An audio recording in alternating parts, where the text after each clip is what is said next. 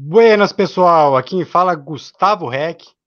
Você, para quem não me conhece pessoalmente, talvez já tenha acompanhado algum algum vídeo meu no TikTok, no Instagram, e agora eu também estou querendo gravar um podcast há algum tempo. Para quem não me conhece, é, eu faço parte do Clube Contestado. Eu e o Miola fundamos ele algum tempo atrás, e a gente costumava fazer reuniões. E depois das reuniões a gente ficava fazendo resenhas por horas, às vezes até de madrugada. E eu sinto muito falta dessas resenhas. Então, como eu conheço muitas pessoas legais, eu quero começar a fazer isso de volta. Não tem um tema específico, apesar que eu já sei para onde que vão as conversas, mas o mais importante, importante é reunir pessoas especiais aí para a gente ter uma conversa agradável. Então, para estrear, ah, uma coisa eu quero passar antes e quero lembrar de colocar no final também. Como produzir conteúdo político é muito difícil e é difícil para conseguir patrocínio eu estou criando um Apoia-se.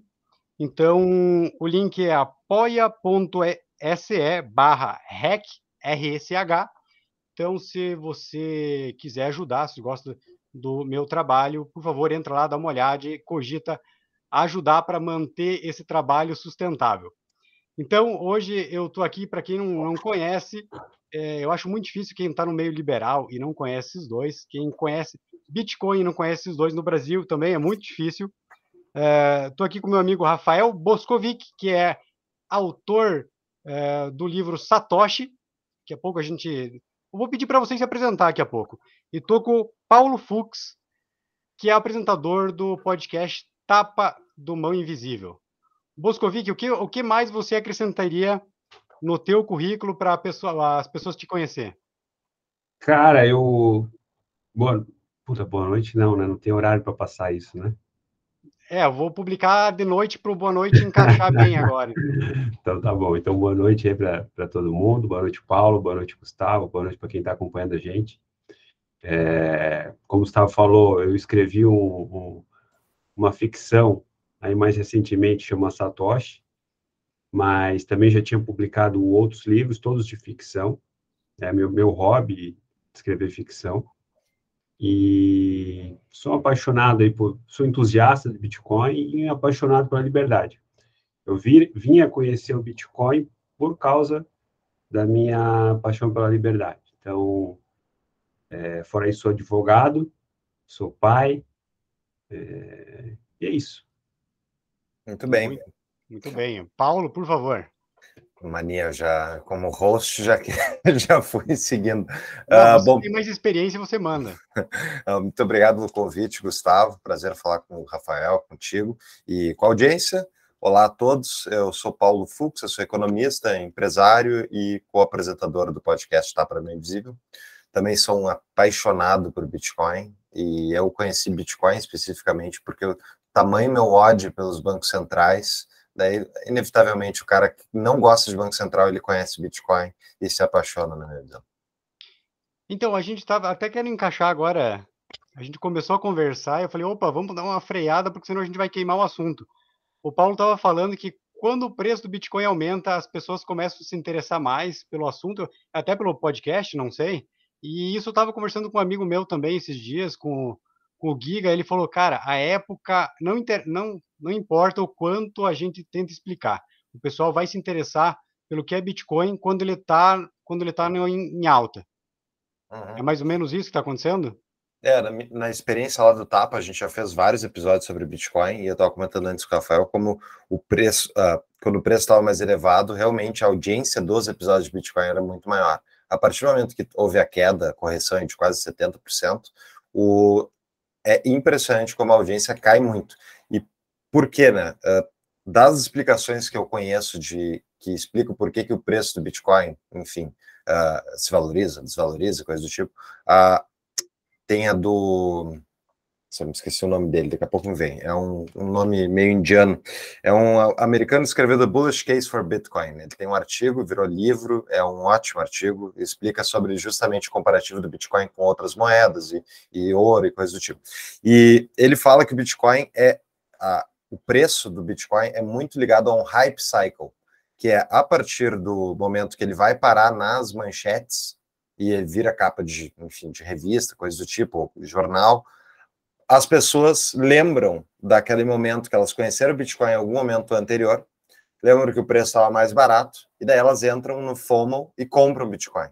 E assim vai acontecendo, daí ele vai continua dando, né, aumentando o preço e continua dando mais manchetes, as pessoas vão entrando mais, até que acontece alguma coisa, enfim, o preço desaba por falta de demanda e o preço cai, daí as pessoas, daí vem aquela famosa, Bitcoin morreu, não vai ter mais Bitcoin e tal, e daí desaparece por vários anos. Só que historicamente o que vem acontecendo é essa apreciação, né, do Bitcoin, uh, ela se dá muito ligada, ao meu ver, aos halvings, que são aqueles eventos que cortam pela metade a emissão monetária, que acontece a cada quatro anos e é automático do sistema, e então é a soma dos dois, ao meu ver, é que explica o preço. E assim, uh, tem uma outra, uma outra, uma frase muito famosa meio Bitcoiner, que é uh, o mercado se constrói em mercados de baixa. Né? Então, se você tem uma iniciativa de Bitcoin, que nem eu tenho, por exemplo, o Rafael tem o livro dele, é o melhor momento para fazer esse tipo de coisa é quando o mercado está em baixa, porque tu não tem demanda, tu consegue produzir o negócio e te preparar para esse próximo hype cycle. Que eu chuto aqui,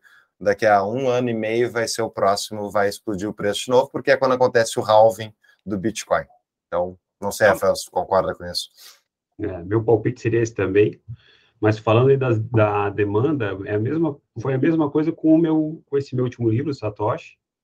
Eu tinha publicado ele meio despretensiosamente, porque a gente não estava no, no, quando eu estava escrevendo, a gente não estava no momento de, de alta do Bitcoin. E por sorte, talvez, é, logo em seguida da publicação veio uma, uma hype e, assim, era impressionante o que vendia de livro, tanto físico quanto digital. Mas era assim, todo dia sim, dia não, eu estava no correio é, mandando livro para o Brasil inteiro. Coisa que eu nunca tinha feito com os meus outros livros, né? Eu vendia muito aqui na minha cidade, no, né, em Santa Catarina, enfim. Mas esse aí eu vendia para o Brasil inteiro. E aí, à medida que o preço do Bitcoin foi baixando, de fato, o interesse foi, foi sumindo, sumindo, e, e hoje eu vendo muito pouco. Tá, e, curiosidade, o, o, próximo livro, você já está pensando em escrever, vai, vai ser relacionado com Bitcoin ou vai ser sobre outro assunto? Então, eu gostei muito de escrever, de trazer o conteúdo sobre Bitcoin para o enredo. Provavelmente vai ter a ver, tá?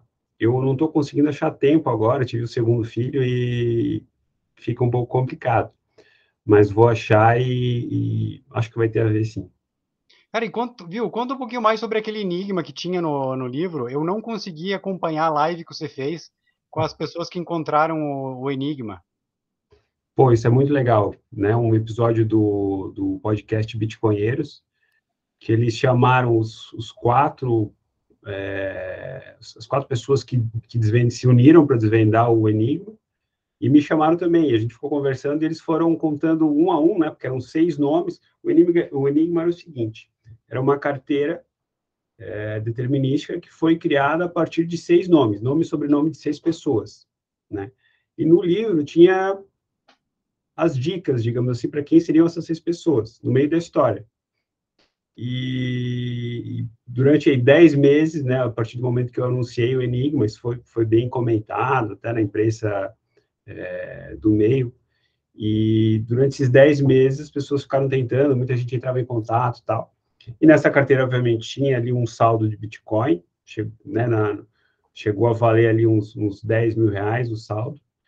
E, e aí, em determinado momento, alguém descobriu, e é muito legal esse episódio ali do Bitcoinheiros, porque é, eles foram achando, eles foram muito engenhosos em encontrar os nomes, né? Alguns deles eram programadores, enfim. E, mas o último nome que faltava, o sexto nome, o último a, a eles descobrirem foi totalmente na sorte. Eles acharam uma dica que não estava no livro uhum. e foi, foi, foi, por sorte, assim. É bem divertido esse episódio ali. Eu gostei bastante de participar. Esses nomes eram nomes famosos, pessoas famosas, não era? É, a, a maioria. Você já pode contar o, o, o resultado, o enigma ou ainda não? Posso, posso, porque pelo seguinte, é, como eles, no momento que eles descobriram, eles foram lá, acessaram a carteira e puxaram o saldo, né? Acabou Esse então não precisaram nem falar comigo, né? Isso, essa era a graça do Enigma, né? E então posso, só que eu não lembro de, não sei se eu lembro de cabeça quais eram os, os seis nomes agora. Ah, e outra coisa, quando eu estava lendo, eu pensei, o, ele, o Rafael foi muito inteligente nisso. Você colocou as pessoas, alguma, alguns personagens que são nomes parecidos com a vida real, né? Um deles é o Fernando Urich. Você fez isso pensando já em isso repercutir, pessoas famosas falaram do teu livro? Não, cara, isso eu faço em todos, assim, ó, no, do, todos os livros que eu publiquei até hoje, eu faço isso. Nenhum, eu tenho, acho que é um toque, eu não consigo botar um número, um nome, um endereço, sem antes ir lá e pesquisar alguma coisa do número, do nome. Tem que ter sempre referências é, a alguma coisa que pode não ter nada a ver com a história, mas eu, eu gosto de, de, de colocar essas referências escondidas. Então, para mim é prazeroso, mas, mas acaba atrasando um pouco a produtividade do livro, né? Porque às vezes para escrever uma página eu demoro oito horas, porque eu fico ali me, me pirando em, em, pegar, em esconder referências nas coisas. Mas eu me divirto. Não, mas isso que é legal. Você chegou a ler, Paulo, o livro? Não, não li ainda, mas esse ano vou ler o livro. Show de bola. É rapidinho. Eu, eu, eu sou um cara que demora para ler, mas esse livro eu acho que eu li em um ou no máximo dois dias. Bem. Esse, isso, isso é legal, Gustavo, é, tu ter mencionado, porque é uma coisa que eu, que eu escutei muito. E, e, assim, eu estou acostumado, não sei se é normal, mas eu, eu, eu estou acostumado na minha vida a fazer as coisas às vezes com, com objetivo e, e não alcançar ele ou alcançar outro, enfim, é, é, difícil você planejar, executar e sair exatamente como você esperava, né? E, e, e os meus livros eu sempre tento fazer escrever eles de uma forma que seja de fácil leitura, né? Aquela leitura fluida, fácil. É...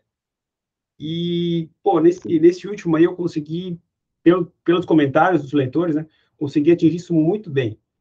E é uma vontade que eu tenho, por quê? Porque eu acho que as pessoas estão muito acostumadas a ter conteúdo, a receber conteúdo dessa forma hoje em dia, né? É, as redes sociais são textos curtos, muito vídeo, muito áudio, então Acho que para você atingir um grande público, você precisa estar tá dentro desse, desse perfil aí de, de, de, um conteúdo fluido, fácil, leve, né? Senão você vai atingir só aquele público bem específico que gosta de, um, de algo mais, mais complexo, elaborado.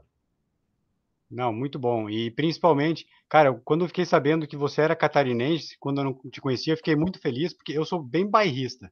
E eu acho que fica no Brasil fica tudo concentrado no eixo Rio-São Paulo e é tudo muito difícil para o pessoal do Sul crescer. O Tapa também, fico muito feliz que seja da, daqui do Sul, porque o pessoal acho que é, do eixo Rio-São Paulo não tem noção como é, como é difícil fazer crescer alguma coisa fora desse eixo. Lá você vai numa feira, vai num evento, vai num. É, tudo favorece para crescer. Você sentiu essa dificuldade também, Paulo, quando o Tapa para crescer ou não? Um, pois é, interessante isso. Uh, a maior audiência do Tapa é em São Paulo. Eu acho que é, deve ser uns 20% da nossa audiência está no estado de São Paulo. E, e, eu acho que isso se deu por causa de alguns convidados nossos que são de São Paulo, que publicaram o evento, tem um público muito maior, né? Eu, eu não enxergo esse problema nas mídias uh, e redes sociais, eu acho que não existe tanta. O, o mercado é o mesmo, né? Não interessa se tu é do Rio Grande do Sul ou não. Eu já notei algumas coisas, tipo, que eu notei de travas, é de vez em quando a gente entrevista um, algum pessoal do norte, nordeste, e daí eu ouço reclamações sobre o sotaque das pessoas, que é uma coisa que eu tipo, nunca imaginaria, mas tipo, fazer o quê? Não vou entrevistar gente do nordeste que tem gente que não gosta de sotaque, para mim parece uma bobagem. Mas tirando isso, de forma geral, uh, o mercado né, da, da língua é o mesmo, o país inteiro. Então eu, eu não vejo nas mídias sociais, nas redes sociais esse problema. Eu não sei se tem preconceito, mas eu acho que não. Acho que é o conteúdo mesmo. É, eu, é. Não, eu não sei se é preconceito, mas eu acho que é mais dificuldade na divulgação mesmo. É, mas eu vou te dizer, é pelo orgânico, com certeza, né, Gustavo? Tu tá. Qual é a cidade mesmo que tu, que tu é original? Capinzal, a Grande Capinzal. Ok, Grande Capinzal. Então, uh, o que, que acontece? Quando tu lança qualquer iniciativa, né, especialmente que vai para as redes sociais, e tu está testando ela, tu não necessariamente vai sair com tráfego pago caríssimo, que vai, enfim, né, chamar gente do país inteiro. Então, quem vai te ouvir e vai te reproduzir são as pessoas à volta do teu círculo social, círculo profissional. Então, são as pessoas ali. Se tu tivesse São Paulo, com certeza tu tiver, teria um crescimento maior, porque simplesmente tem mais gente. Eu acho que é simples assim. Entendi. E, e falando em podcast, tem quais podcasts que vocês escutam? Eu agora estou começando a prestar mais atenção com um olhar de produtor e não mais como ouvinte, né? E eu queria saber de vocês. O, o Paulo com certeza deve escutar alguns até para ter de referência, né? Mas o Boscovic não sei. o que, que vocês escutam de, de tem referência de podcast? É para começar? Pode, Pode começar. Eu tenho vários aqui para você, você, é mais, você que é mais velho. Eu? Eu sou mais velho? Não, não sei. Cara, Quantos eu, anos você eu... tem? Hã? Quantos anos você tem? 25, pô. 25? 25? Mentira. Não. Sério? Não, 36. Ah, tá. tá judiado. e Não, o Paulo é. tem quantos? Eu tenho 35, eu, eu pareço a minha idade. Ah, eu tenho 33, então estamos em ordem aqui. Não, manda ver, Paulo. Paulo, ah, não, desculpa, Rafael. Ah, tá. Então, eu, eu no momento estou escutando pouco podcast, mas eu escutava bastante o Tapa, escutava o do Mises, o 21 milhões, não sei se vocês conhecem, do. Esse é o do João Grilo, né? Isso. É... O Leta também tinha um, um, podcast, eu tenho ainda, eu escutei bastante também. Olha, esse. Meu caso aqui, eu gosto muito de podcasts americanos e internacionais, na verdade é mais pelo inglês mesmo, que abre um mercado enorme de pessoas, né? E eu acho inacreditável como enfim, não é à toa que podcast está crescendo no mundo inteiro bastante, mas eu pessoalmente acho que é, é melhor coisa, sei lá, é, é maravilhoso para tu adquirir conhecimento de forma rápida, intensa e com as melhores pessoas do mundo. Inclusive, eu mesmo, tipo, eu ouço muito poucos podcasts brasileiros. 21 milhões já ouvi algumas vezes tal. Uh, tem o Beyond the Cave do Brasil, que eu gosto, que é um dos parceiros nossos lá do Tapa. Eles já, enfim, já, já fomos no podcast deles. Mas eu dizer assim, de Bitcoin, por exemplo, tem uh, o Bitcoin Standard do Saif Dinamuz, né, que é o autor do padrão Bitcoin.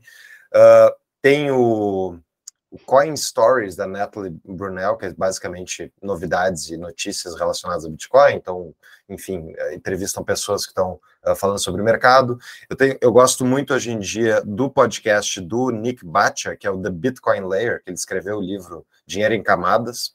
E ele tem um podcast muito bom. Ele é um cara muito técnico e uh, eu acho que, tipo, para análise macroeconômica, ele é maravilhoso. E eu podia seguir vários aqui. Em termos de de podcast também tem do que não de, de Bitcoin, de conteúdo assim cultural. Jordan Peterson é muito bom, Lex Friedman é muito bom, Joe Rogan é Joe Rogan é maravilhoso, é o melhor que quer estudar, Gustavo, bons entrevistadores, tem que ouvir o Joe Rogan. Esse, eu, esses eu é, acompanho. É, então, esses caras todos aí eu acho sensacionais. Tem um libertário muito famoso americano que vai ser possivelmente o candidato a presidente do Partido Libertário na próxima eleição uh, americana, que é o Dave Smith. O Dave Smith tem um podcast chamado Part of the Problem. Ah, é um uh, comediante, né? Ele é um comediante. Eu conheci ele quando eu fui lá no Miss. Eu conheci ele. Eu tenho... Legal. É, eu, eu, gosto muito dele. Uh, tem o Michael Mellas, que acabou de lançar o livro novo dele, The White Pill, que ele fala sobre como é que foi a derrocada da União Soviética. Ele tem um podcast maravilhoso também. Enfim, tem de gestão, tem outros. Então, eu não sei como é que as pessoas não ouvem mais podcast, eu não entendo como é que tem gente que ouve rádio tradicional ainda, CBN, Rádio Gaúcha, essas coisas. É, Para mim não faz nenhum sentido. Por que, que vai perder tempo ouvindo política, que é a mesma coisa, todo eu santo dia? Eu tipo, achei que eu escutava bastante podcast e conhecia uns quatro ou cinco, agora você deixou no chinelo.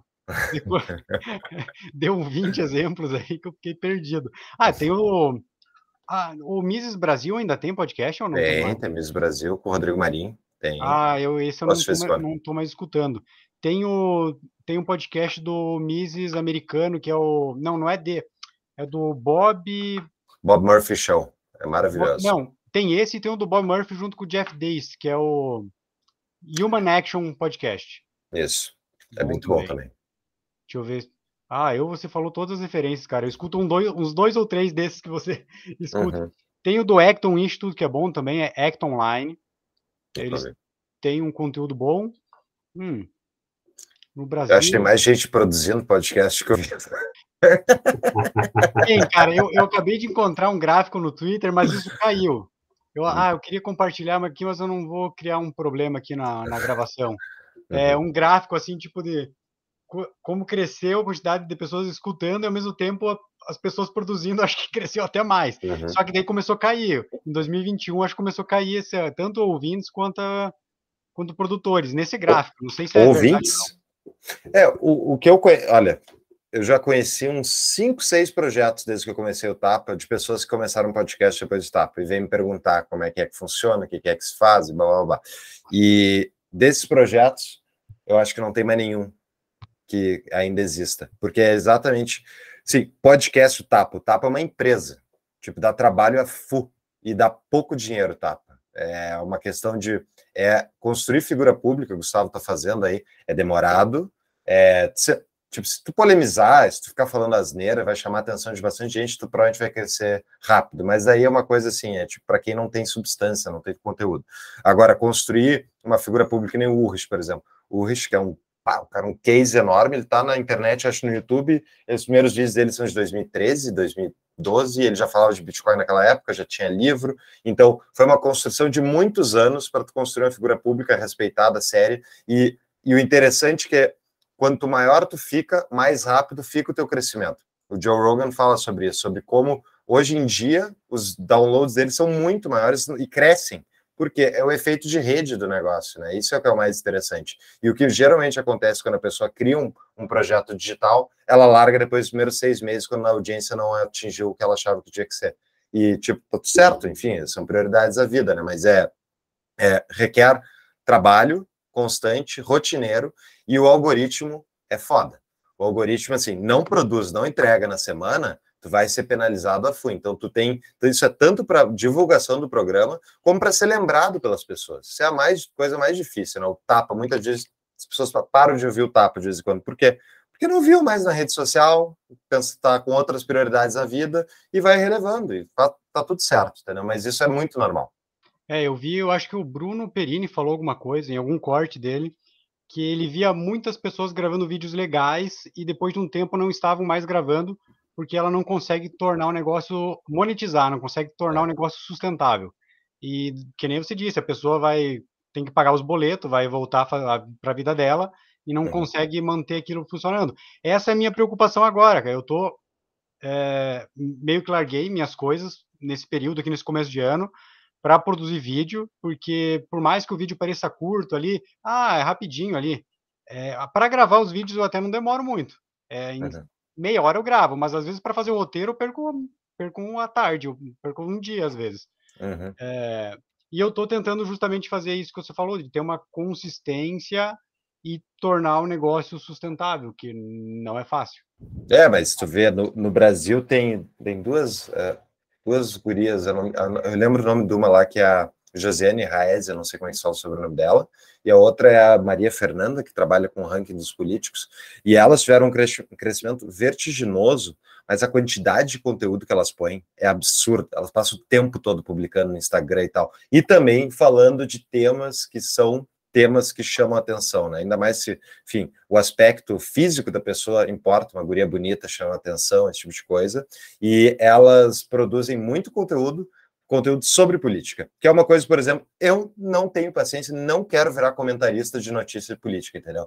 E isso aqui, isso dá viu, dá viu. Sim, eu, eu percebi isso. Quando você pega uma notícia, mas eu não gosto de fazer isso, quando é, é simplesmente isso, simplesmente pegar uma notícia, que nem você falou antes, ó, criticar em cima, xingar, eu até me sinto mal se eu for fazer muitos vídeos desses. Uhum. Mas às vezes eu percebi, como você falou, que isso traz audiência, traz engajamento. Então eu tento me policiar para, ah, beleza, vai fazer uma crítica, vai apontar alguma coisa, mas no finalzinho põe um conteúdo ali, põe uma teoria econômica, põe alguma coisa para até me sentir bem com a minha consciência, uhum, sabe? Uhum, para não sentir que eu estou só só apelando. E daí eu tento até fazer um intervalo com algum vídeo, sei lá, um vídeo motivacional, alguma coisa assim, para você não ficar muito na pilha de mimizento, sabe? Só reclamando da vida. Parece que trai energias negativas. Deixa eu botar um negócio. É, eu, eu, tenho acompanhado os seus vídeos, tenho achado bem legais. Acho que no, eu não tenho TikTok, mas imagino que no TikTok deve, devem estar fazendo um bom sucesso. Sim. E, mas não sabia que você estava se dedicando 100% a isso. Achei muito legal. E queria saber se tu está disposto a, a ser preso já. Cara, ontem. Então, ontem eu fiquei um pouco mais medo porque o. Aquele deputado que foi preso, Daniel Silveira, repostou um vídeo meu, né? Ele pegou, baixou e Certo. postou na rede social dele. Questão de Aí tempo. então. Daí eu, eu até brinquei no, no grupo ali do contestado, eu falei, ó, pessoal, a qualquer momento essa conversa vai estar sendo grampeada aí. Eles começaram a mandar assim, eu não tenho nada a ver com o Gustavo. Então, cara, eu, por ser pequeno, eu não tenho medo. Eu acho que quem, quem vira. Quem tem que ter medo é quem é grande, né? O cara que tem pouco, poucos seguidores, eu acho que não vira, não vira foco. Mas eu já tive alguns vídeos derrubados, cara. E eu percebi que é o seguinte: se você mencionar Alexandre Moraes, STF, TSE, é o gatilho para acontecer alguma coisa com o teu vídeo. É, hoje até, hoje ou ontem, eu fiz um resumão daquele vídeo do Glenn Greenwald, denunciando lá, conversando com o Monark, uh, e daí derrubaram o vídeo, e daí o ruim é que quando você derruba, ele já vem aquela notificação que eles vão retirar teu alcance e tal, destrói tua rede social. Mas eu consegui pedir, eu tenho a opção de pedir um recurso, eu estava sem esperança, mas eu pedi o recurso e eles colocaram o vídeo de volta no ar. Então acho que foi tipo muita denúncia de esquerdista, esse tipo de coisa. Uhum. Mas teve outros vídeos já que eu mencionei TSE e eu não falei nada. Eu peguei um vídeo do TSE do ministro falando, só porque aqueles vídeos que eles antigamente falam uma coisa e hoje falam outra, eu simplesmente botei um vídeo de antigamente, não falei nada, só o vídeo, e eles derrubaram e daí veio tipo não que você uh, que foi alguma regra da plataforma e que foi uma ordem, sei lá, parâmetro, alguma coisa assim, do Tribunal Superior. Blá, blá, blá. Então, essas censuras e tal já tá pegando, tipo, canais pequenos. O Tapa, a gente começou a fazer tráfego pago em dezembro dos nossos conteúdos. E a gente teve vídeos que a gente não conseguiu botar anúncio, que foram os vídeos que comentavam PT, eleições. Simplesmente não, não ele, o algoritmo não deixava. É impressionante assim. É, é assustador, assustador, mas eu fico pensando assim, né? Se eles vierem um dia buscar o Gustavo, a mim e tal, cara, a quantidade de gente que eles vão ter que ter preso, prendido antes, assim, é, uma hora vão prender o país inteiro, então não tem o que fazer. É, a, o absurdo da situação vai ficando cada vez mais chamativo quanto mais eles vão esgaçando a corda e vai fomentando o outro lado, entendeu? Tomara que alguma coisa tem que parar esse, esse homem. É, eu não penso em parar de forma nenhuma, eu só eu fico pensando como não perder o alcance, como não ser prejudicado. Então eu já fico pensando, tá, próxima vez que eu for falar alguma coisa do STF ou do Alexandre Moraes, eu vou, sei lá, colocar no Rumble e daí só anunciar, botar um link, alguma coisa assim. Mas é complicado, né? Porque se eles derrubam a tua rede social, querendo ou não, eles te calam. É. é auto... E tu faz autocensura, né?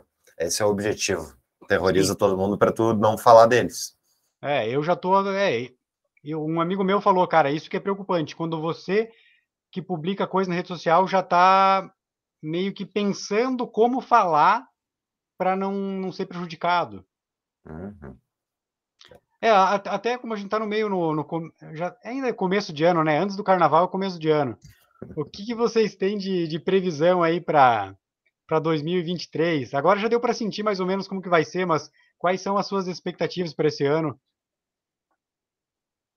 Quer começar? Fale. Cara, é... a minha expectativa é que o Lula e o Xandão briguem uhum. e que um mate o outro. Sua expectativa ou vontade? É sonho. Esperar o melhor, né?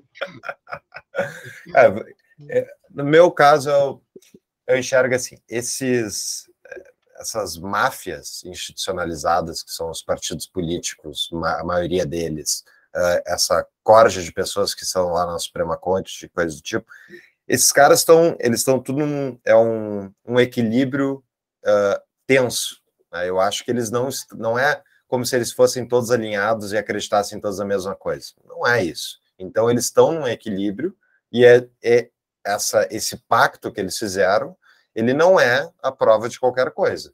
Eu acho que quanto mais tempo te, se der para o governo e mais tiver pressão popular, por qualquer que seja o problema que acontecer, vai esgaçar entre eles isso aí. E eventualmente eu acho que sim, eles vão entrar em conflito e vão cada um para o seu lado. é assustador pensar que quando eles estão alinhados, né, os poderes da República. Outra coisa que importa demais para a gente saber como é que vai ser esse ano é qual é, como é que vai ser o resultado das eleições do, dentro do Congresso, né, da, da Câmara e do Senado, porque hoje em dia, na prática, a razão pela qual o legislativo está amordaçado é por causa dos seus presidentes, que não deixa acontecer nada né, em relação ao poder que o Senado detém. Olha, eu sou anarquista, mas o Senado tem o poder para impedir ministros do STF. Eles têm, é, é, eles podem, inclusive, o Senado tem o poder de anular decisões do STF. Então, tipo, eles têm, o, o, o sistema tem essa previsão e não está sendo feito porque, enfim, né, pessoal está em conluio. Mas eu não acho que seja sustentável esse acordão deles. Talvez não seja esse ano ainda, talvez leve mais um tempo. Mas o, o problema principal, assim, eles podem fazer tudo o que eles estão fazendo, só que a conta não fecha a conta matemática para fazer as contas do governo sem ter inflação, sem ter o endividamento fiscal explosivo, sem ter tudo isso, tipo, a matemática vai contra o, o PT. Então, eles podem censurar quem eles quiserem, se o PT jogar gasolina no fogo, botando mais gasto público em cima de, um, de uma inflação que não deve vir baixa por causa da quantidade de dinheiro que eles colocaram dentro do sistema desde a pandemia, tipo, isso não só do Brasil, Estados Unidos, Europa, mesma coisa. É, a Lenalda, né, macroeconomista que eu gosto muito, ela fala sobre isso. Quando a gente vai ter uma década inflacionária. Pensem que em todo o dinheiro que eles injetaram dentro da base monetária, esse dinheiro vai ser, vai ser uh, processado pela economia ao longo de muitos anos. Não é da noite para o dia que tu dobra a base monetária e isso aí vai gerar uma inflaçãozinha num ano de 10%, 15%. Não, é uma inflação, uma onda que vai percorrendo a economia. Então, tu tem uma pressão inflacionária por, por um lado, tu tem um Fed que está encurralado com alto endividamento público e ele, ao mesmo tempo, está tentando peitar o mercado e segurar a inflação, e isso é também um outro equilíbrio que não deve se manter muito tempo. Então, o problema é, o que, que acontece se a economia entrar numa recessão com uma inflação elevada, uma estagflação, uma coisa que economista keynesiano diz que não, não deveria existir. Então, tipo, o que, que acontece nesse cenário? que, que o Fed faz? E é isso, o Fed é o principal motor que vai, a, vai mudar todo esse cenário político, inclusive brasileiro. Porque se o Fed entrar imprimindo, ele geram consequências dentro da nossa política monetária. E eu acho que o, hoje o equilíbrio, a única coisa que salva o Brasil um pouquinho é o Banco Central Independente. Né? Porque se tivesse isso na mão do PT, mais todos os gastos fiscais que eles fariam, eu queria ver qual era a solução que eles iam dar para a gente não ter uma inflação galopante. Entendeu? Então, eu acho que tudo isso vai desenrolar-se nos próximos anos, dois, três anos, e a gente vai ver eles entrando em conflitos também, porque a situação vai ficar ruim para eles também. Bom, vocês acham que essas manifestações aí malucas que tiveram teve algum impacto aí no, no que eles estavam fazendo? Será que eles seguraram aí? Estavam, sei lá, fa fazendo uh, uma burrice atrás da outra, indicando os ministros torto, falando umas besteiras. Parece que agora eles deram uma segurada. Não vi eles uh, errando muito depois da, desses protestos. O que, que vocês acham desses protestos que teve aí? Boscovic, se quiser. É, eu acho que teve mais a ver com a reação do mercado, Gustavo, do que ah, com sim. os protestos, tá? Eu acho que os protestos eles até custaram, né? Eles legitimou um monte de, de gente, criou a narrativa perfeita para aumentar o, a escala da, de, de autoritarismo. Então, acho que dos protestos lá de invadir Congresso e tal, eles adoraram. É, então, agora só rebolando um pouquinho para não respingar neles, né, para não ficar claro que eles mesmos sabiam o que podia acontecer e provavelmente até incentivaram que acontecesse. Mas eu acho que o que fez eles darem uma pequena recuada foi o mercado. Eles viram que ia desmoronar tudo, né, porque o mercado ele tenta antecipar o, no, preço dos ativos o, o que está por vir. E quando o, o, governo sinaliza que vai fazer tudo errado e numa velocidade intensa, o mercado começa a precificar isso aí e eles viram que o troço ia para o brejo já. Então, acho que, que veio daí essa, esse, essa, essa parada aí que você falou, né? Mas Agora... tem, eu fico pensando que tem também um limite no quanto eles, que eles conseguem frear nisso porque tem um monte de promessa política, tem 39 ministérios. Imagine cada ministro mandando 10 projetos malucos lá para o Congresso. E o Lula não vai conseguir barrar tudo. Então, tem um limite no que ele consegue frear também, né? É, o meu medo é, Meu medo maior é que, que o negócio, assim, eu, eu acho que é pior do que a coisa toda piorar rápido, é ela piorar devagar. Porque a gente, o, a gente entra naquela situação do, do, do, do sapo sendo cozido lentamente, né? Isso acho que é muito ruim. Esse é o medo que eu tenho, porque, vamos lá, a gente sabe que as políticas keynesianistas não, não vão ser bem sucedidas no final. Mas talvez no início ela, elas deem a sensação de que está dando certo, né? Aquele, aquele negócio do, da droga e da, né, da bebedeira e da ressaca. Então, é, acho que não é muito possível que no início de governo, talvez no primeiro ano, primeiro ano e meio, os efeitos que forem que vão ser sentidos pela população, não estou dizendo que isso vai acontecer, mas acho que é possível que a população sinta efeitos positivos. Né? E se isso se estender por, sei lá, dois anos, dois anos e meio, que também é possível, isso é que me preocupa, né? Que, que fique o recado de que não, isso aí dá certo, isso é bom e tal, e a sociedade como um todo almeje, cobre e queira cada vez mais disso, né? Dessa, dessa intervenção, desse, é, desse Estado grande, inchado, enfim. Esse é meu receio. Eu preferiria mesmo que já fosse, já, já, já desse para sentir o resultado ruim dessas políticas rápido e que as pessoas aproveitassem para comparar, né? É, a diferença entre o Estado grande e o Estado um pouquinho mais enxuto, né? É, eu acho que o que eu concordo contigo, Rafael, que esse cozimento lento é o que mais preocupa, porque é assim que aconteceu na Venezuela, na Argentina, foram Pô, a Venezuela, o Chaves ficou no poder, não lembro, 12 anos, e depois conseguiu botar o Maduro, até foi mais, talvez. E a Argentina, né, o peronismo, décadas de trabalho, e uma vez é impregnado isso dentro da, da cultura do povo, tu contrata um monte de funcionário público que é pago né, com dinheiro de quem produz riqueza, e vai aumentando a casta de pessoas que vivem às custas dos outros, né? E isso dá retroalimenta o ciclo político em favor dessas pessoas. Então, eu esse eu, também acho que seria o maior problema, mas eu, eu, eu sou um otimista por natureza e, a, e eu, eu acredito que o Lula não vai dar a mesma sorte que ele deu no primeiro mandato dele, que foi de pegar o boom das commodities. Boom das commodities e também um país muito menos endividado, talvez, do que estava hoje. Eu não lembro quanto estava a dívida sobre o PIB, mas hoje o Brasil está com 80% sobre o PIB de dívida. É, os países, historicamente, a partir de 110% do PIB, eles entram numa espiral de dívida que tu tá basicamente o, o, custo de manter a dívida te faz que tu aumente esse endividamento. Simplesmente por rolar ela, tu vai te endividando cada vez mais. E existem a única exceção de que não deu calote nenhum no mundo fazendo isso foi o Japão até hoje e por razões bem específicas. Então, uh, o PT tem essa trava que é vão gastar, vão gastar o quanto eles quiserem, ok. Daí eles podem gerar esse problema que o Rafael citou, que é de implodir muito rápido. Então, eu acho que mesmo o PT não é suicida a ponto de fazer isso. Né? Esses caras não são burros.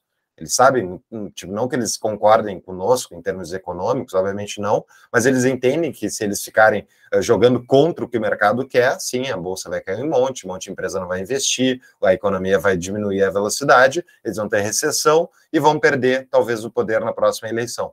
Então, eles sabem que tem que dar um pouco de gás para deixar, enfim, a economia rodar. Eu acho que uh, eu não tenho certeza nenhuma do que, vai acontecer, mas eu acho que o ciclo é muito mais macroeconômico, que vai ditar como é que eles vão lidar, do que o contrário. Não é o Brasil que move o, o mundo, é o mundo que move a economia brasileira. É, mas é, essa é a minha dúvida, se eles têm essa capacidade de deixar a economia funcionar por um tempo. Não sei se eles têm essa capacidade. Eles até pensam em fazer isso, mas, que nem eu disse, com 30, é 37 ministérios, né? Com todos os cargos que eles têm que distribuir, com todas as promessas políticas. A gente tem um pessimismo, acho que na, na primeira vez que o Lula assumiu, não tinha um pessimismo que a gente tem hoje. O PT assumiu, era não tinha pessimismo na época. Hoje eu acho que. É? eu era é. pessimista. É, ah, então, mas era uma exceção, né? Era, eram Sim. poucas pessoas. Hoje. Isso, isso dá, não, dá, não, deixa, não deixa vocês otimistas. É exatamente isso, Gustavo. Quando o PT assumiu, cara, o José Serra era o candidato de oposição. ele era o sucessor do FHC no PSDB e ele era o candidato de oposição. O Lula estava mais adequado em relação ao projeto do PSDB do que o José Serra, que era muito mais desenvolvimentista.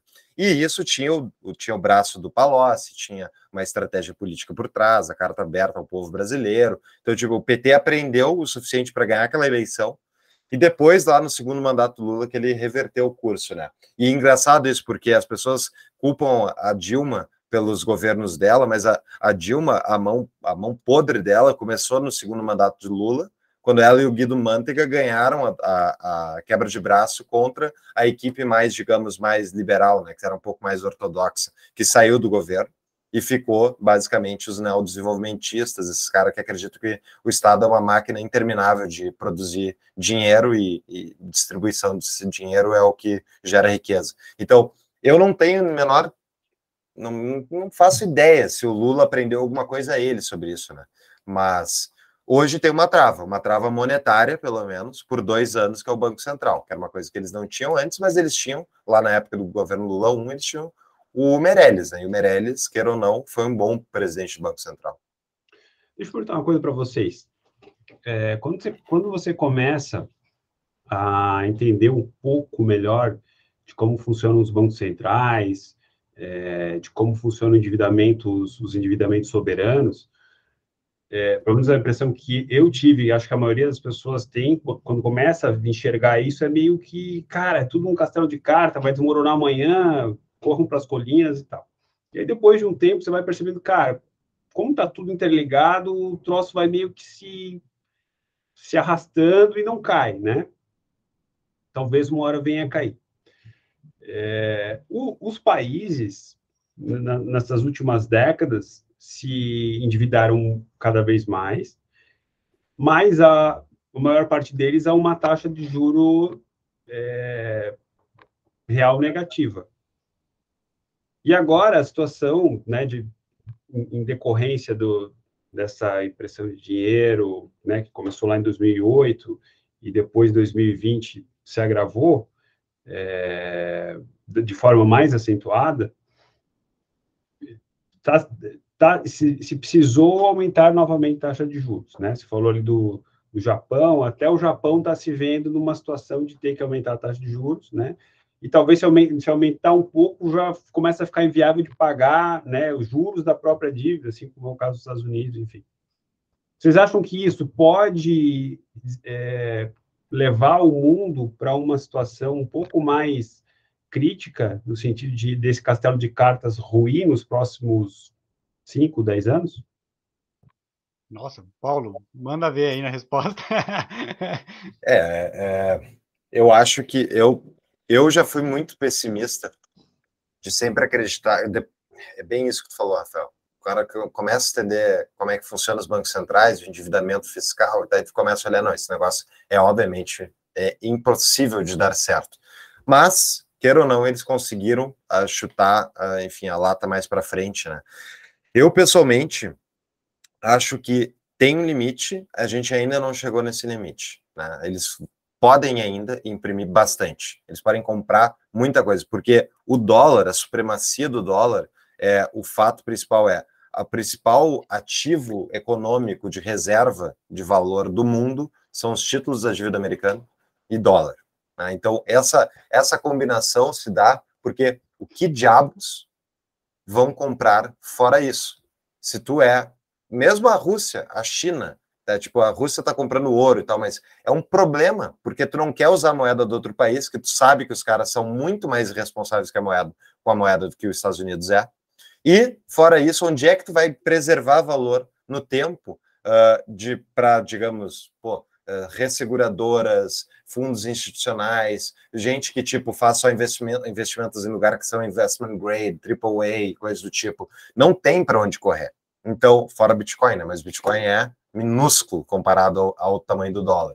Então, o processo de aprendizado das pessoas de que existe uma alternativa versus a, a o, se as pessoas entendessem hoje o que é Bitcoin, essa transição seria hoje, ao meu ver. Mas como qual é o tempo que vai levar para o Bitcoin se sobrepor a narrativas contrárias, coisas do tipo, e mostrar o seu valor para a população inteira do mundo? Vai demorar décadas, ao meu ver.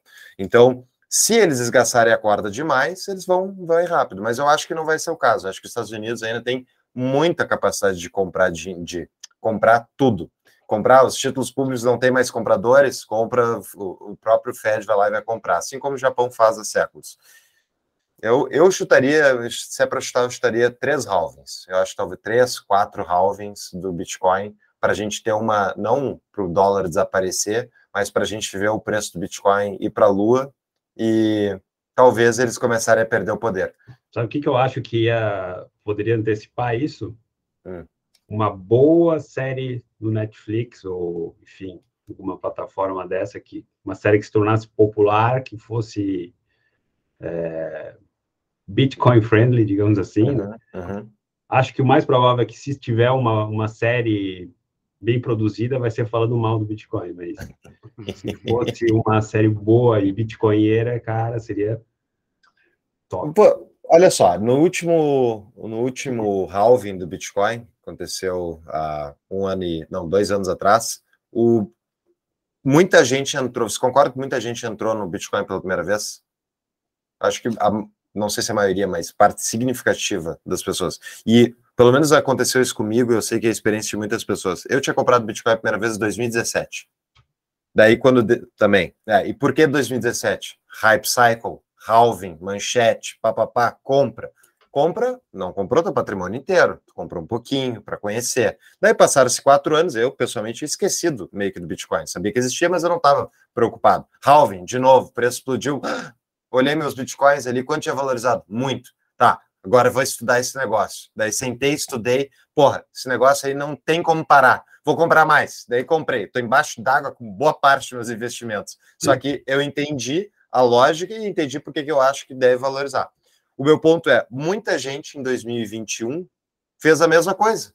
E esses caras estão sentados em cima. Daqui a dois anos, se o preço corrigir muito, essas pessoas vão fazer o mesmo cálculo que a gente fez e vão aumentar a alocação patrimonial. E assim o ciclo vai se repetindo com cada vez mais pessoas e mais entre. Então, é por isso que eu acho que é meio inevitável, tá ligado? Não tem, depois que tu entende mesmo realmente Bitcoin, tu vê que não tem muitas outras coisas que vão ser tão valorosas no futuro, né? Obviamente, isso é uma minha percepção pessoal, eu não sei prever o futuro, mas eu acredito que é isso que vai acontecer. E, não, e, e tem essas pessoas que estão adotando o Bitcoin meio por opção, né? Vamos dizer que para nós é uma opção, investimento, futuro, mas tem também, eu vi, eu acho que um gráfico essa semana no Twitter, os caras que estão na situação da África ou em países que a moeda já está totalmente destruída e os caras são obrigados a adotar o Bitcoin porque é o, é o que sobrou. Então, é. vem em paralelo essas duas formas de adoção. O cara ali que está estudando para o futuro e o cara que não tem outra opção. É, é, esses casos que você falou, Gustavo, são casos de hiperinflação, né? Que as pessoas realmente adotam como a moeda do, do seu país, digamos assim, porque a hiperinflação corrói toda a reserva de valor dela, certo? Mas acho que tem mais uma possibilidade ainda, que é a possibilidade que decorre do, da digitalização do dinheiro no mundo, ao lado da escalada de autoritarismo no mundo. A gente viu o que aconteceu no Canadá com aquele Freedom Convoy, né? Os caminhoneiros fizeram uma, uma caravana lá para a capital, estavam é, protestando, estavam bloqueando estradas e o governo canadense, né, de uma democracia ocidental, é, bloqueou não só as contas bancárias deles, mas também de praticamente todo mundo tinha feito doações para eles, mesmo antes de eles cometerem atos que pudessem ser aí um pouco mais reprováveis, né, como impedir as pessoas de ir e vir e tal. Então você imagina, a pessoa doou lá para uma caravana, para um, um movimento que ela achava que tinha alguma razão do, do seu, de, seu, de protestar, e aí teve a sua conta sumariamente bloqueada, né? ou, seja, ou seja, o dinheiro dela não é dela. Né? E isso a gente está vendo e vai ver se replicar no mundo cada vez mais. As pessoas não têm mais o dinheiro em papel, né? A maior parte do seu dinheiro já é uma conta, já é um número, um dígito, né? É... Então, eu acho que isso vai também gerar uma demanda, mais uma demanda para o Bitcoin, não apenas nos países onde existe hiperinflação, mas também em qualquer país que, assim como uma pessoa, dá um exemplo um pouco assim longe, longe, né? Mas assim como a pessoa sente, às vezes, a necessidade de comprar uma arma para se defender, enfim, ela vai comprar um, um pouco, né, ou bastante Bitcoin não se importando tanto qual o valor do Bitcoin daqui três meses, daqui um ano, mas como um salva-vidas que ela tem ali, por caso o, o, a coisa engrossar, entendeu? Uhum. Eu, hoje vejo o maior valor do Bitcoin ali, né? Não me importa se hoje está 100 mil reais, daqui três meses vai ter 50 mil. Eu, eu como sou um pouco é, quase paranoico, eu, eu antes de conhecer o Bitcoin, eu, eu tinha barrinhas pequenas barrinhas de ouro para uhum. poder subornar o, o, soldado da fronteira para poder fugir com a minha família. Né? E hoje Legal. eu porque esse salva-vidas é o Bitcoin, né? Então, eu acho que a partir do momento que algum, né, um bom contingente de pessoas entender isso, e não só como um investimento, ou como uma proteção de, de, de valor e tal, acho que vai gerar uma nova demanda. E a gente sabe que a oferta está cada vez mais escassa. Né? A gente está no, no quarto, qual round a gente está, terceiro ou quarto, uhum. mas a questão é que 19 milhões dos 21 já foram minerados, entendeu? Muito disso já está perdido no limbo, pessoas que perderam as carteiras, tal. Uma boa parte está na carteira do Satoshi, que ninguém sabe se um dia vai mexer, não vai, está vivo, está morto. É... Enfim, vai ficar cada vez mais escasso e a demanda vai aumentar cada vez mais. Isso para mim é, é um palpite muito forte, né, de que vai acontecer. E aí a gente sabe o que acontece com o preço. É, e mas esse tu falando, Gustavo, desse negócio do, dos países subdesenvolvidos, eu concordo com essa análise do Rafael em relação a, ao risco, né, de, de confisco e coisa assim, que o Bitcoin, ele nos obriga a criar um neologismo, né, que é inconfiscável. Eu não sabia que essa palavra não existia em português, mas então eu acho que a gente tem que maturar ela para o Bitcoin, porque realmente é inconfiscável se bem guardado. Só que eu acho que antes disso vai ter uma, uma dolarização internacional. Porque na, qual é o problema do Bitcoin para as pessoas em países subdesenvolvidos, mesmo Brasil? Tipo, se tu comprar só, tiver todo o patrimônio em Bitcoin e tu depender dele para compras, e a volatilidade te mata. Então tu não vai fazer isso. Então tu vai ter Bitcoin talvez como uma reserva, mas tu tem que ter uma é uma reserva que tu tem que aceitar que vai variar em fiat, né? Agora, dólares, a dólares sintéticos que não tu não precisa de autorização também para usar lá na Nigéria, por exemplo, tu consegue comprar Tether, que eu acho um risco enorme, mas tem o Tether, tem o USDC, tem outras moedas digitais que são lastreadas, teoricamente, em dólar. Tem algumas que são sérias, outras provavelmente não são. O ponto é, o dólar tem uma demanda global muito maior do que Bitcoin. E dólar, ainda assim, é uma, enfim, ele é uma reserva de valor gigantesca se está num país que tem uma, uma inflação elevada, nem hiperinflação. Se a inflação elevada, tu vai querer ter dólares. Que nem tem um monte de brasileiro agora já tirando dinheiro do Brasil, com medo do Lula, tá levando para o exterior e tal, de forma, né, nos meios tradicionais. Mas eu acho que essa demanda por dólar, ela vai preceder o Bitcoin, e eu acho que o dólar uh, vai se fortalecer no, curto, médio, longo prazo, essa próxima década, enquanto as moedas de países ecos subdesenvolvidos que não conseguem manter a inflação sob controle porque tem que gastar dinheiro público com projetos políticos, esses aí vão ser os primeiros a perder as suas moedas para o dólar, não vai ser para o Bitcoin.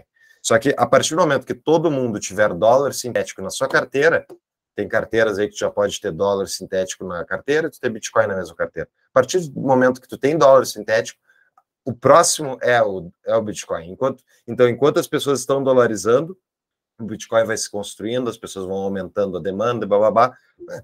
Longo prazo, eu acho que é, é essa transição que vai acontecer. O, dólar sintético que se diz é Tether, essas, esse tipo de moeda? Tether e USDC são essas stablecoins, né, que são lastreadas é. teoricamente em dólar. O que eu vejo de problema em relação a essas moedas é que eu não, não conheço nenhuma que é confiável. Quer dizer, pode ter funcionado até agora, mas eu sempre escuto um boato de alguém falando que tem alguma coisa por trás. Algumas delas, alguma delas é mais confiável do que a outra? Eu acho que a, a USDC, que é da Circle, ela é mais, porque ela, ela é, é, enfim, sediada nos Estados Unidos. Os Estados Unidos têm muito mais regras né, em termos de sistema financeiro comparado ao Tether, que é, fica em Hong Kong, eu acho. O Tether é uma, uma denúncia antiga no meio Bitcoiner, né, de que o Tether vai implodir um dia. Eu não duvido, uh, nem um pouco, por isso eu acho um problema muito grande isso também, porque uh, eles não têm uma auditoria grande, né? Top 4 que fez, uh, fez a auditoria deles e tal. E o que, que é o, o medo? É o Tether implodir e esse bando de gente em país subdesenvolvido perder as suas reservas, né, que tinham nesse dólar sintético. Por, que, por que, que eles estão comprando dólar sintético e não dólares? Porque eles não conseguem comprar dólares, porque existe um controle de capitais que é fechado, entendeu? Então, por isso elas acabam indo para o dólar sintético. E, ao mesmo tempo, o dólar sintético, ele representa o quê? Um aumento de demanda dos títulos públicos americanos, porque isso é uma parte do lastro que eles acabam usando, entendeu? Até aproveitando que a gente está fazendo esse papel de catequizar sobre o Bitcoin, as pessoas que nunca escutaram falar sobre o Bitcoin, o que vocês recomendam de porta de entrada? Algum episódio do Tapa, algum vídeo, algum material, algum livro? O que vocês recomendam quando vocês não têm o tempo para explicar sobre Bitcoin? Para explicar, sinceramente, não é, não é vender meu peixe, não. Para que, sim, você, você quer falar de Bitcoin para alguém que não sabe, não tem interesse, cara. Dá esse livro para é verdade. Aonde, aonde que tem para vender? Tem para vender no, no, meu site físico e na, qual, na qual é o site? rafaelboscovic.com.br. Eu estava falando antes ali para o Paulo, eu recebi muito feedback de gente é, que não, não era libertária, enfim, e que parece que, que, que surgiu na, na mente delas uma, uma pequena semente ali de liberdade, né? Veio comentar isso comigo. Mas também muita gente que, que ganhou o livro de alguém, ou, ou, que, enfim, até comprou sem saber do que se tratava, porque Satoshi não é um nome. É, a gente sabe, lógico, mas maioria das pessoas não sabe o que é Satoshi, entendeu? E achou que era um romance, alguma coisa assim, japonês e tal, e, e puta, cara, virou Bitcoiner, coisa louca né? Veio depois botar em grupo na cidade dele é, ou dela, enfim, tinha, tinha uma moça que me chamou para dar palestra na, na empresa dela lá no interior do Paraná, e ela não queria nem saber, ela achava que Bitcoin era pirâmide e tal, e, e, e a, depois ela estava catequiz, catequizando os outros, entendeu?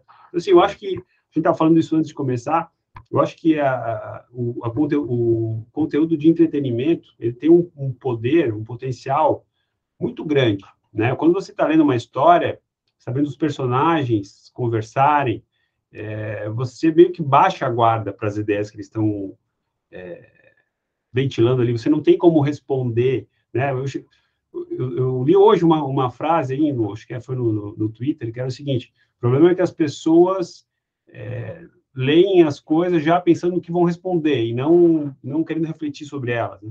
Quando você está lendo uma história que você não tem, né, ninguém vai pegar o meu livro e escrever, não, Rafael, você está errado aqui, não vai escrever ali a caneta. Não vai, não vai, né? Então as pessoas acabam baixando a guarda, lendo, refletindo, elas já simpatizaram com o personagem que está falando aquilo. Então tem todo uma, um approach diferente de um conteúdo técnico, teórico. E a, acho que nós, né, agora colocando aí uma forma de, de é, nós que estamos no do, do mesmo lado da, da, das ideias, digamos assim, de liberdade e tal, a gente explora pouco isso, muito pouco, e deveria explorar mais. Por isso eu, eu gosto dos vídeos que você faz, Gustavo, acho que, que é muito legal. Né, explorar humor, explorar conteúdo de entretenimento, porque a esquerda, principalmente, faz isso muito bem, né? Sim, Cara, eu, eu, eu comecei a explorar o humor, não sei se foi o Hope que falou alguma coisa de, de, de, de político e autoritário, tem que fazer piada com eles mesmo, tem que desmoralizar. Então uhum. eu, eu tô levando isso a sério. Legal. tem que fazer legal. piada para tirar eles do pedestal que eles estão. É, é isso aí mesmo. Eu, eu, acho que essa, essa questão que o Rafael levantou, uh, da, da ficção, enfim, de histórias, na real, né? Eu, eu concordo 100%. Tem Sim, pega uma distribuição normal de pessoas, né? Vai ter sempre gente que está mais preocupada com o lúdico, com, enfim, com o emocional, com a, a história que está sendo contada, e tem gente mais analítica, mais técnica, que vai preferir ver um conteúdo, né, enfim, mais técnico do negócio. Eu acho que tem que ter conteúdo para todas essas pessoas. Uh, daí a sugestão de por onde começar vai de quem é essa pessoa que está falando. Se o cara gosta de ler, pô, dá o livro do Rafael. Se o cara gosta de conteúdo, sei lá, mais técnico de programação, dá o Bitcoinheiros. Se quer, gosta do aspecto econômico, tem episódios do Tapa sobre, entendeu? Então vai de quem é a pessoa que está indicando. Mas eu, a gente tem que jogar em todas as frentes, não dá para deixar campo aberto.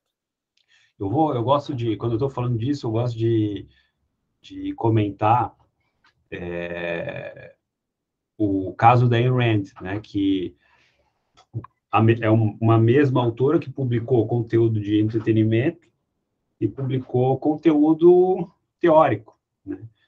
E acho que se a gente faz uma comparação, por exemplo, tá? Só a título de exemplo, do, do A Revolta de Atlas, né? Com o, aquele mais famoso dela, teórico, é o dos artigos. A virtude do, do egoísmo? A virtude do egoísmo. Né? Vamos comparar. A virtude do egoísmo deve ter lá 180, 190 páginas no máximo. A Revolta de Atlas tem mais de mil páginas, né? É, independentemente aí da edição. E deve ter vendido umas 10 vezes mais mais, bem que mais. a virtude do egoísmo, né? e a gente está falando, ah, é, não pode, a gente está falando da mesma autora, então não é que uma autora é mais famosa que a outra, enfim, a mesma autora tem um livro muito maior, né, que é, é uma barreira para muitos leitores, né, é, que vendeu 10 ou mais né, vezes mais do que um livro teórico. Então, a gente, isso me leva a desconfiar que talvez esse conteúdo tenha mais tenha um público maior a atingir. É, eu acho que é. Pensando, pensando aqui é, é bom para sair da bolha, né? Talvez se precise do conteúdo teórico ali para depois que a pessoa se interessou, mas para sair da bolha tem que ser esse conteúdo aí. É, eu vejo os, os vídeos ali que eu coloco, às vezes vai ter uma, alguma apelação, alguma piada, alguma coisa assim, mas depois você vê que a pessoa começou a seguir já começou a curtir os outros vídeos teóricos. Então uhum. acabou agregando alguma coisa para eles, né? É, exatamente isso. É, quando a gente tem que, tem que apelar para fora da bolha, né? Porque a nossa bolha é pequena e se a gente ficar só falando entre nós, beleza, o mundo lá fora vai continuar do jeito que está. Então, realmente, a gente tem que fazer conteúdos apelativos. Apelativos no sentido de apelar, enfim, né, para vulgar, mas é apelar para aquilo que as pessoas estão interessadas. E a maior parte das pessoas não está interessada em política, não está interessada em economia e não vai estar tá tão facilmente ligada a esse negócio. Ainda mais se já vê que tu tem tatuado na cara, assim. Eu tenho uma opinião política forte e eu vou te doutrinar agora porque você tem que concordar comigo. Pô, isso aí o cara não quer ouvir, entendeu? É, exato. Mas eu acho que agora, elogiando aí, os bolsonaristas souberam fazer isso no passado muito bem, né? Eles não se, não se preocupam. Não vou agora generalizar, mas muito desses líderes, eles apelavam ali, criticando, batendo, gritando, só que daí eles não tinham uma segunda parte teórica ali para para embasar as pessoas começavam a seguir eles. Eu acho que esse que foi o problema deles. Eles conseguiram atrair muita gente, mas não tinham muito a oferecer. Não é um movimento consistente. Eu acho que eu até coloco, estou tentando, eh, botando as pessoas próximas a mim a assumir essa responsabilidade. Ó, eles fizeram isso, eles tiveram mérito em fazer isso, em agregar pessoas. Então a gente tem que assumir essa culpa de se achar muito limpinho às vezes, não querer apelar, não querer fazer uma piadinha, querer fazer muito conteúdo teórico bonitinho, só que daí não atrai ninguém. Então, acho que a gente tem que assumir essa responsabilidade de atrair mais pessoas, nem que seja para daí depois a, o percentual deles vai ser atrair, vai estudar um pouco mais e tal, mas a gente tem que começar a ter esse protagonismo também. A gente percebeu que deixar esse protagonismo aí na mão de cara que vai lá e depois vai quebrar tudo, tacar fogo, fechar rodovia. Eu estou meio como, começando a assumir isso como culpa minha eh, e das pessoas que estão ao meu redor que a gente não fez algo para buscar essa liderança antes. Então a gente tem que tentar melhorar isso aí. É, mas hum, por que, que tu vai assumir culpa daquilo que tu não fez, cara? Não, assim, só para pensar que eu posso. É, não, exato. Mas que eu, a gente pode fazer um pouco mais. Eu acho que faz parte do caminho, a gente aprendeu muito nesse tempo, mas eu acho que agora a gente está mais maduro para fazer um pouco mais do que a gente fez no passado. É, mas é assim, uh, uma vez eu fiz um, um, Google Trends comparando algumas palavras, sugiro um bom exercício para as pessoas fazerem. Coloquei liberdade, libertarianismo, liberalismo, escola austríaca, coisas do tipo, Hayek, Mises, blá blá blá. E daí eu coloquei Bolsonaro. Bolsonaro é vezes 10 a projeção da melhor palavra dessas anteriores. Por quê? Porque política é um concurso de popularidade. Bolsonaro é um político com 40 anos quase de carreira, né, e chamativo, inclusive foi a razão pela qual ele subiu, ascendeu, porque ele ia naqueles programas de humor, tiravam sarro da cara dele e ele ia ganhando projeção, ganhando projeção, daí chegou um dia que ele era candidato a presidente. E o ponto é, uh, eu não acho que seja uh, comparável um movimento intelectual, né, baseado em princípios, com um movimento de adoração de um político específico. Porque é isso que o bolsonarismo, e está representado pela palavra, que é, enfim, muito feito para denegrir justamente os, as pessoas, né? Uh, mas não, não, não levando um termo ruim, é, eu, eu, não pelo fato deles ser o Bolsonaro ou ser qualquer outro. A ideia de tu ser, uh, ter um fã-clube de um político e o político, tudo que ele fala, tá certo, cara, esse cara não está interessado em nada de teoria. Ele está interessado num mito, num papai que vai resolver os problemas políticos que ele tem na cabeça dele, que muitas vezes está certo, tem um monte de problemas políticos enormes. Mas essa, isso é o, é o sebastianismo, esse é um negócio que a gente importou de Portugal, que é a ideia do, do pai da nação que vai resolver os nossos problemas. Isso é histórico no Brasil. Então, eu não, o Bolsonaro, o Lula, eles dois são os mitos para essas pessoas, no sentido de que esses caras vão resolver o problema histórico que o Brasil tem. E eu não acho que isso seja comparável com uma filosofia política calcada em princípios, entende? Eu acho que é, natural que a gente vai ter muito mais dificuldade, porque a gente não vai nunca ter essa apelação, apelação que é o, o dono do movimento liberal. Não existe essa pessoa. Se tiver essa pessoa, a gente vai dizer que não é. Só que o, o Bolsonaro, acho que soube colher, ele colhe os frutos de ser o cara que estava lá anos atrás, era o único que estava lá para fazer oposição. Então ele estava ele tava lá na briga. E a gente estava perdendo por WO. Então o cara que apareceu, por mais que ele não fosse qualificado, acabou colhendo os frutos até hoje. Então acho que hoje, agora a gente avançou nisso. A gente tem muitas opções aí. É, não precisa nem falar nomes, né? Então acho que a gente avançou nisso. Só que a é. gente está colhendo frutos dessa época ainda. Acho que o antipetismo era a maior força política em 2018 do país, né? E por causa de tudo que o PT tinha feito, dos protestos. E realmente, o Bolsonaro por WO acabou pegando isso aí. Mas WO por quê? Porque ele já tinha um apelo popular de ter muitos seguidores e de ter muito uh, uh, brand recognition, reconhecimento de marca. É isso, cara. Eleição para presidente é um concurso de popularidade. É isso. Por que, que o Amoedo, sei lá, em 2018 não ganhou? Porque ninguém conhecia ele. Ninguém conhecia. Não iam votar num desconhecido. E o que, que vocês acham do Zema? Já aproveitando que a gente está falando de presidente, eu, eu, eu postei, eu tinha postado algum vídeo ali fazendo uma comparação do Lula, da, da mulher do Lula lá reclamando que tinha que reformar o palácio, não sei o quê. E daí um videozinho do Zema ali falando que ele mora no apartamento, que ele tem um diarista duas vezes por semana, não sei o quê. E começou agora, cara, a galera compartilhar que nem louco. O pessoal, Legal. que é justamente, eu acho que o pessoal seguidor do Bolsonaro, então pega um pouco de cada público aí dos liberais, bolsonaristas e tal, e eu vejo que eles estão criando simpatia pelo Zema. Então acho que ele, o Zema já entrou na briga. Se tiver eleição ainda aqui a quatro anos, eu acho que ele vai ser um nome forte. O que, que vocês acham? Eu acho que sim também. E acho que ele tem um carisma, né? Ele tem um jeito de falar, um jeito de se comportar que, a, que agrada, né? A maioria das pessoas, simplão, tal, mineirinho, e, enfim, acho que a, que a gente tem, assim, a gente tem, não, né, não temos obrigação disso, mas acho que é interessante que a gente tente ocupar os espaços e, e os, os, locais de, de, de, poder passar ideias adiante, seja onde for, né? Seja em conteúdo de entretenimento, seja em, em, em conteúdo teórico, seja na, né, em política, em organização política tem um, eu tive uma experiência aqui na minha cidade, que é Blumenau, muito positiva nesse sentido, porque eu me envolvi em 2015 no novo aqui de Blumenau. E, e o núcleo das pessoas que se envolveram era um núcleo de pessoas libertárias. Né? Tinha quatro, cinco libertários ali que eram estavam entre os principais líderes que se envolveram no novo. Isso fez com que as outras pessoas que foram se aproximando ali, procurando não ideias de liberdade, mas procurando um partido limpinho, né, para se envolver em política, acabaram se tornando ou liberais ou libertárias. Eu acho que talvez o diretório municipal de Blumenau seja o diretório mais libertário do novo do Brasil inteiro. E então assim, não pode ser um partido, se é num, sei lá, uma loja maçônica, se é um Rotary, se é qualquer organização que você consiga é, despertar de, o interesse das pessoas né, por ideias de liberdade, eu acho que, que, vale muito a pena. Eu acho que o novo em várias situações, pode contribuir para isso.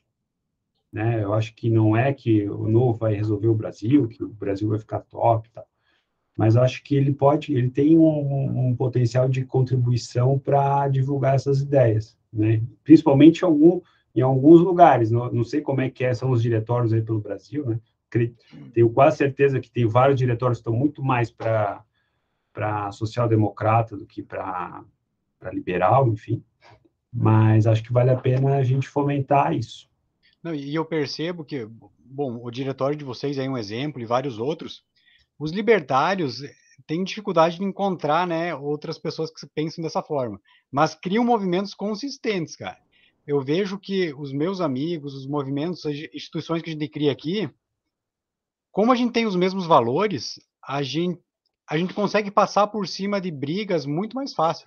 A gente releva as brigas, porque a gente sabe que os valores que unem a gente. Acho que o mesmo deve acontecer aí com, com vocês, né, Rafael? Vocês não, não, não tem aquela briga de ego, porque você sabe que os, os valores acabam sendo a cola que mantém vocês unidos, né? É, isso é uma coisa que me chamou a atenção recentemente, esse negócio dos valores, né? Eu não, não tinha, talvez exista uma explicação para isso, eu não conhecia e não, não tinha isso nítido para mim como, como identidade de valores une as pessoas muito mais do que, do que outros interesses. Né? Eu vejo, assim, é, até minha esposa, enfim, pessoas que não são muito ligadas a debate de ideias, nem debate político, né, de teorias, enfim, mas, assim, que ela, às vezes, tem uma, uma conhecida, uma amiga que, pá, cara, ela chega e puta, acredita que a fulana tá fazendo publicação defendendo Lula, ah, não aguento isso, vou, vou me afastar, sabe? Eu, eu uma pessoa que, assim, não é radical e tal, porque ela, a gente vê que as pessoas que têm valores muito diferentes da gente, a gente se, se afasta, ainda que goste do mesmo time de futebol, ainda que goste de, de fazer algumas, as mesmas atividades, a gente cria um, um, um não vou ter uma repulsa, mas sim uma, uma, uma, vontade de se afastar. E o contrário, eu acho também verdadeiro. Às vezes você não tem nada a ver com a, com a pessoa, né? nem de idade, nem de de, de, de comportamento, enfim, mas ela tem os mesmos valores e isso gera uma, uma identificação muito forte. É, eu também acho isso facilita demais, né? mas eu faria só o, enfim, o apontamento que não é porque as pessoas têm os mesmos valores que necessariamente as pessoas são boas, né? Tipo, não é porque tu conheceu um bando de libertário que os libertários necessariamente são pessoas boas. Então, é, muitas vezes eh, nesses movimentos, até quando eles estão atingindo uma escala maior, entra muita gente. E no meio libertário em específico, que tem uma proposta bem radical política em relação ao resto, uh, ele também atrai muito maluco, atrai muita gente, né, que não está, enfim, uh, sei lá, não, não está uh, adequado em relação às normas sociais. Não, fala assim, não fala assim no Cogos. Nem estão pensando nele mesmo. É um exemplo bem interessante que é, eu acho que bem apropriado, inclusive. Então, o ponto é, uh, é triste pensar isso de como a política acaba afastando as pessoas, né? Porque muitas vezes o cara lá que votou no Lula, ele não é necessariamente uma má pessoa porque ele votou no Lula, ele tinha, ele tem uma visão de mundo que ele quer cumprir, que é uma visão provavelmente que ele acha que é boa, não só para ele, mas para as outras pessoas. A gente, a estratégia política que muda. Eu vou, sei lá, eu vou defender mais Estado ou isso ou aquilo, porque eu acho que isso é a maneira pela qual a gente chega lá. Mesma coisa os bolsonaristas e coisas liberais, todo mundo é, é isso, né? Então, separar o que, que é a estratégia política da pessoa e do, e do, do que é a pessoa em si, né? Porque, quer ou não, eu discuti isso várias vezes. Pessoas, ah, mas hoje se viu, vou votar no, votar no Lula, mostra que a pessoa não tem caráter. Né? Tipo, cara, ok, obviamente o Lula é um corrupto, todo mundo sabe disso, ele sabe, todo mundo sabe. Não tem a menor dúvida que é provavelmente o maior corrupto da história do país. Agora, o Bolsonaro não é nenhum limpinho, não, entendeu? Eu não acho que seja. Eu já vi vários exemplos. Um caso eu lembro lá na eleição de 2018 que ele tinha a funcionária do gabinete dele, era, era a faxineira do, da casa de, de praia dele em Angra. Tipo, cara, você está usando dinheiro público para te beneficiar dessa maneira torpe, eu acho errado. Então, assim, ah, mas um é mais bandido. Sim, um é muito mais bandido. Mas, tipo, o outro também não é limpinho. E eu acho que isso, essa é importante. Muitas vezes as pessoas ficam brabas, porque elas querem imaginar que é bem contra o mal. Mas não é assim. A gente muito raramente encontra uma pessoa que é má por natureza e só faz coisas más. Geralmente as pessoas têm gradações de cinza para os dois lados. Então, é impressionante como a política ressalta isso nas pessoas, ressalta as piores diferenças. Né? Por isso que o Estado é um mal encarnado. Ele, a ação do Estado natural dele é provocar mais distensionamento social, mais violência. Ô Paulo, eu, eu concordo com o que você falou. É, vou até citar aí o, o Glenn Greenwald, que o Gustavo citou antes, né? Um cara que eu discordo do, da visão de mundo, na maior parte das coisas, mas que eu tenho acompanhado e, e ganhou minha admiração por ser aí um defensor da liberdade de expressão, que é algo que eu prezo demais. É, então, acho, sim, que você pode se dar bem, pode gostar, né, de pessoas que, do seu ponto de vista, estejam equivocadas, né, com visões de mundo equivocadas. Mas, é, também acho que muitas pessoas se apegam a ideias socialistas por terem é, muito fortes dentro de si dois sentimentos ou valores, mas acho que são mais sentimentos, que tem muito a ver com, a, com, com as ideias socialistas, que é inveja e ressentimento. Isso a gente vê muito hoje, né? É, e ressentimento, inclusive, por, por terceiros, né? Ah, sou ressentido de você porque você é branco e eu tenho um amigo negro. Coisa louca. E, e às vezes, quando a pessoa está falando de política, isso aparece muito Verdade. claramente, né?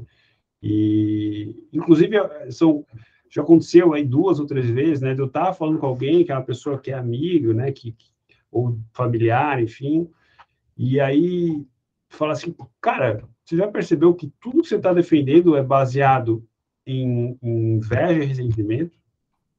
E aí passar um tempinho dali a pessoa nunca mais é, debater, porque eu acho que a pessoa percebe, porque justamente a pessoa não quer ser isso, né? A pessoa não quer ficar defendendo é, inveja e ressentimento, mas muitas vezes está. Então, acho que às vezes isso mostra um lado das pessoas, que talvez todo mundo tenha um pouquinho, mas isso faz, faz é, se destacar, né? Quando a pessoa defende ideias socialistas, muitas vezes ela deixa transparecer o, a base do pensamento dela é, nessas duas coisas. Sim, concordo. Um, um, cara que fala muito nisso, que é um, é, foi um dos primeiros caras, e quando eu comecei a ler, eu comecei a ficar fã dos caras da escola austríaca, libertário, conservador, e daí veio um cara de fora desse mundo, que é o Jordan Peterson, tô até com o livro dele aqui, que ele fala muito dessa, dessa inveja, que é o que é um campo, um campo fértil para o socialismo. Né? Então, acho que eu me identifiquei muito com ele, sendo um cara de fora do, do dos autores que eu estava acostumado, acostumado a ler, é, justamente por essa, essa pegada dele, de identificar a inveja como. Acho que todos os autores falam um pouco da inveja, né? O, o Hayek, Mises. É, eles falam sobre os, os uh, intelectuais, né? Que têm inveja dos empreendedores que criam riqueza e não, enfim, Isso. não entendem mundo que nem eles e ainda assim são melhores, mais bem-sucedidos e tal. Isso, ah, recentemente eu dei um livro, A Mentalidade Anticapitalista, do Mises, uhum. para um amigo meu que é empresário, e ele diz, cara, eu identifico aquilo em todas as pessoas. ele gostou muito, e nem é um livro muito econômico, né? É um uhum. livro mais de comportamento e ele, ele gostou disso. Cara, até agora não quero. A, a hora de vocês é muito cara aqui, já está fugindo do meu orçamento. E uma, uma pergunta que eu queria fazer antes de terminar é o que, que vocês estão lendo e se vocês recomendam o que vocês estão lendo agora no momento. Bom, deixa eu começar então. Eu estou lendo ali a Alice no País das Maravilhas, por causa do, do IEE. Uh, ah, eu li o primeiro livro, agora estou lendo, na verdade, o segundo, que é embutido é o uh, look, the, Alice, Alice Through the Looking Glass. Uh, Alice, sei lá, não sei qual é a tradução no português disso. Uh, e, cara, é legal, é um clássico da literatura, é um conto infantil. Tipo, tem algum simbolo, uma simbologia ali, mas não é nada assim, meu Deus, transformador. Eu achei interessante só, mas o que eu recomendaria seria o livro que a gente acabou de lançar episódio do Tapa, que é o Otimista Racional. Esse livro é espetacular. É para quem é, tem uma mente mais analítica, mesmo, que ele vai trazer dados e fatos intermináveis sobre, sobre o mundo. E ele mostra como ele dá o livro, o nome do livro é Otimista Racional, e ele me convenceu, eu já era um otimista, mas ele me convenceu de por que, que devemos ser otimistas racionais com o futuro da humanidade. Apesar de todos os problemas que a gente enxerga, a divisão de trabalho existente na humanidade está tão avançada, tão grande, que é tipo uma máquina meio difícil de parar, ela tem muito momentum. Para ser impedida isso, teria que ter um controle totalitário muito significativo no mundo inteiro. Eu acho que isso é muito improvável de acontecer tão rapidamente. Então, essa simples divisão do trabalho, aumento da especialização, aumenta o poder dos mercados e vai incluindo mais gente para dentro da economia mais capitalista, digamos assim, e isso favorece o que o justamente que a gente possa continuar defendendo essas ideias com cada vez mais gente interessada, mais rica. Então, é um livro que eu recomendo completamente. Você, Rafael? Cara, tô lendo um, um, um, livro agora que eu ganhei de presente, que não tem nada a ver com, com os temas que a gente debateu aqui, que é um que chama, se eu não me engano, é Os Quatro Temperamentos na Criação dos Filhos. É de, de, de um, de um médico, acho que ele é psiquiatra, o Ítalo Marcilli. Ele é bem famoso aí no... Ah, o no é famoso. Ele é bem famoso entre os bolsonaristas e tal. E eu ganhei esse, esse livro e, cara, é interessante. Tem, tem, tem coisa interessante ali. Recomenda ou não? Cara, eu vou esperar, eu vou terminar ah, ele ainda. depois. Mas assim, eu recomendo. Acho que esse negócio dos temperamentos é interessante. É uma forma interessante de analisar a personalidade das pessoas, tá? Ah, sim. Então eu vou deixar o que eu tô lendo também aqui, ó, como ser um conservador do Roger Scruton. Eu fico impressionado, cara, como tem pensadores, escritores famosos que não conhecem o mínimo sobre praxeologia. É impressionante, cara. É, a grande maioria. Cara, se os caras lessem uma ação humana, acho que eles iam escrever mais uns 40 livros depois disso, cara. Também acho. Impressionante. É, eu, Boscovic, a, a gente teve um evento junto lá, que a gente teve umas discussões na, numa, numas mesas lá, com pessoas, não eram pessoas que não estudavam, doutores e pós-doutores, que não sabem o mínimo de praxeologia, cara. É. A ação humana devia ser recomendada, devia ser obrigatória na primária. Na escola pública. Cara, o, o Matt Ridley mesmo, que é o autor do Otimismo Racional, é exatamente esse, a, tipo, a falta de conhecimento de praxeologia, mas especialmente de moeda, que eu olho assim, é o grande calcanhar de Aquiles do livro, porque ele, ele ao mesmo tempo que está defendendo que o mundo está melhorando, ele não está vendo justamente o, o, o, problema que é a moeda e a preferência temporal e tudo isso que gera na sociedade. Então, esse argumento do Mises, dos austríacos, é imbatível. imbatível. É. Ah, deles criticam homo econômicos, ah, elas não podem agir só dessa forma. Eles acham que é uma coisa, eles separam totalmente. As pessoas uhum. agem ou conforme o mercado ou conforme os sentimentos. Não tem ligação a teoria. A praxeologia é sensacional. Exato. Até então, encaminhando então para o final, é, se vocês quiserem deixar, por favor, deixem as redes sociais aí onde que as pessoas podem encontrar vocês. Paulo?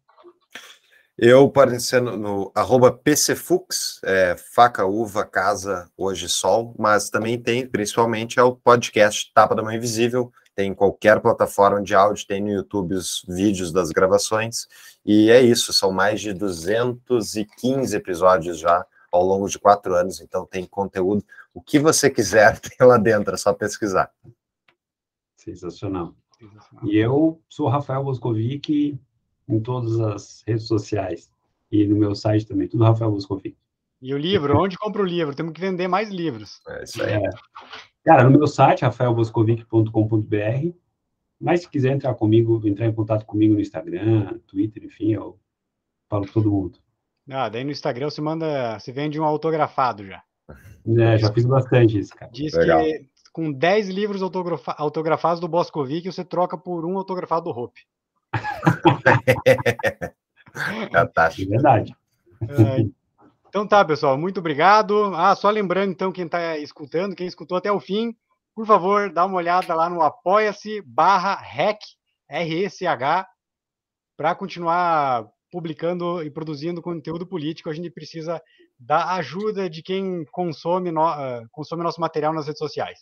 E os 10 primeiros que apoiarem aí o REC vão, vão, vão participar do sorteio de um livro meu. Ah, Boa. maravilha, maravilha. Agora já vou ter alguma coisa para jogar nas redes sociais. Boa. Valeu, pessoal. Valeu. Tchau, tchau. Bem.